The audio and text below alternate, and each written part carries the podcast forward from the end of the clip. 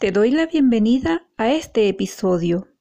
Aquí quiero mostrarte qué características debes observar en las distintas situaciones que te planteo, que te permiten reconocer de manera sencilla cuando una relación es una función.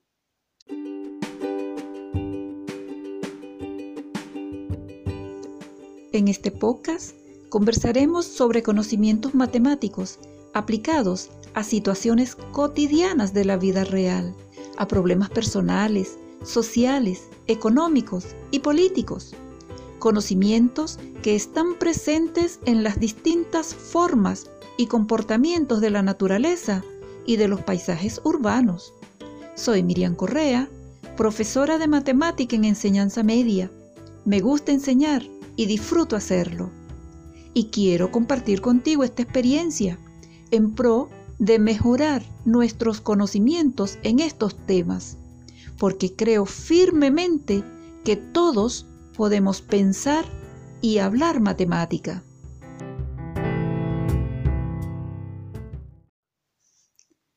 ¿Es esta relación una función? En matemática se estudia la interacción entre variables, la acción recíproca que se desarrolla entre ellas.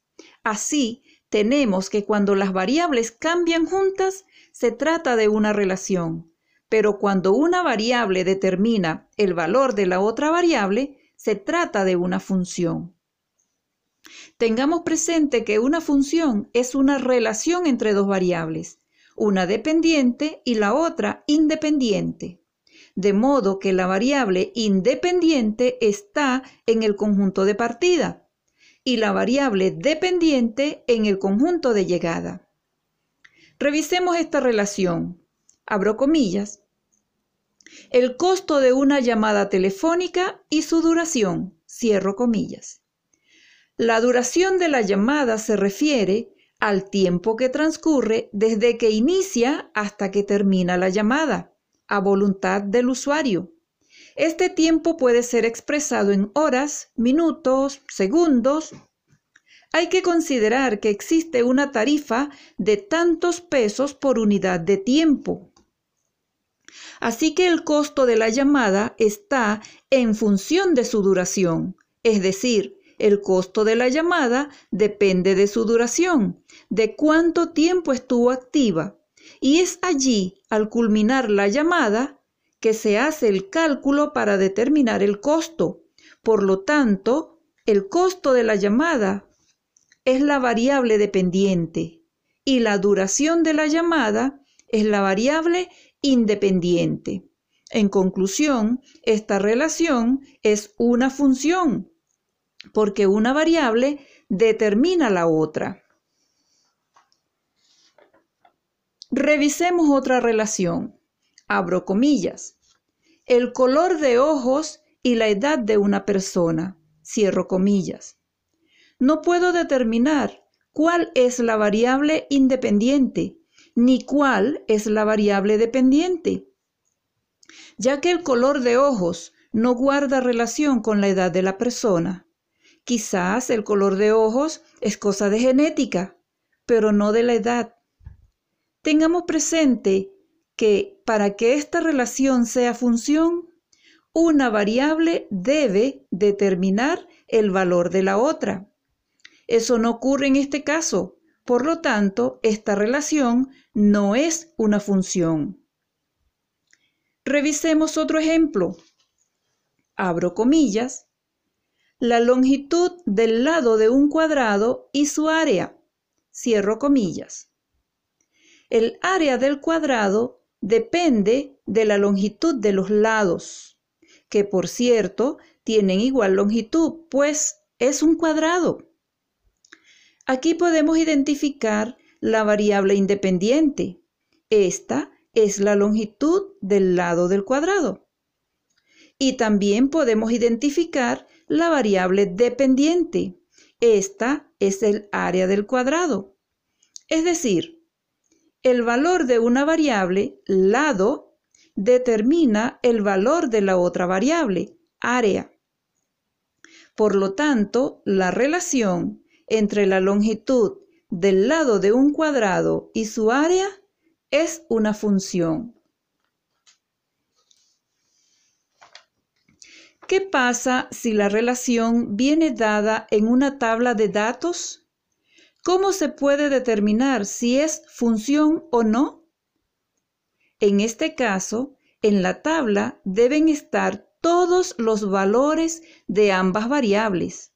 Se debe señalar cuál es la variable independiente y cuál es la variable dependiente. Para que esa relación sea función, los valores de la variable independiente no deben estar repetidos, ni debe faltar ni sobrar alguno. Y deben estar ordenados, de modo que cada valor de la variable independiente esté con su correspondiente valor de la variable dependiente. Y si la relación viene dada en un diagrama sagital, ¿cómo se determina si es función o no? En este caso, los elementos del conjunto de partida se relacionan por medio de flechas con el correspondiente elemento en el conjunto de llegada.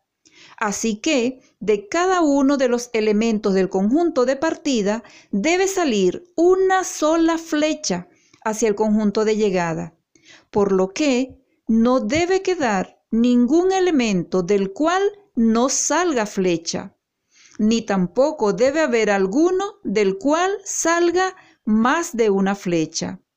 De esta forma, identificamos si es o no función una relación dada en diagrama sagital. Cuando la relación viene dada en un gráfico, en el plano cartesiano, ¿Cómo reconocemos si es o no función? En este caso, la variable independiente está representada en el eje horizontal, eje X, y la variable dependiente en el eje vertical, eje Y. Debemos conocer cuáles son los conjuntos entre los que se establece la relación. Es muy importante este detalle.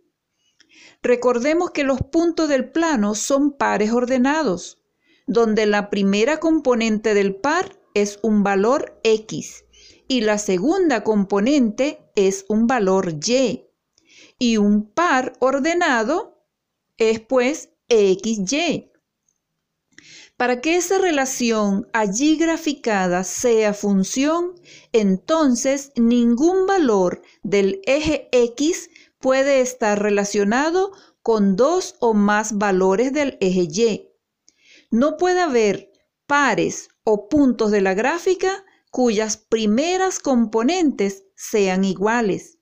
Si acaso hay dos puntos de la gráfica que tengan la primera componente igual, entonces no es función.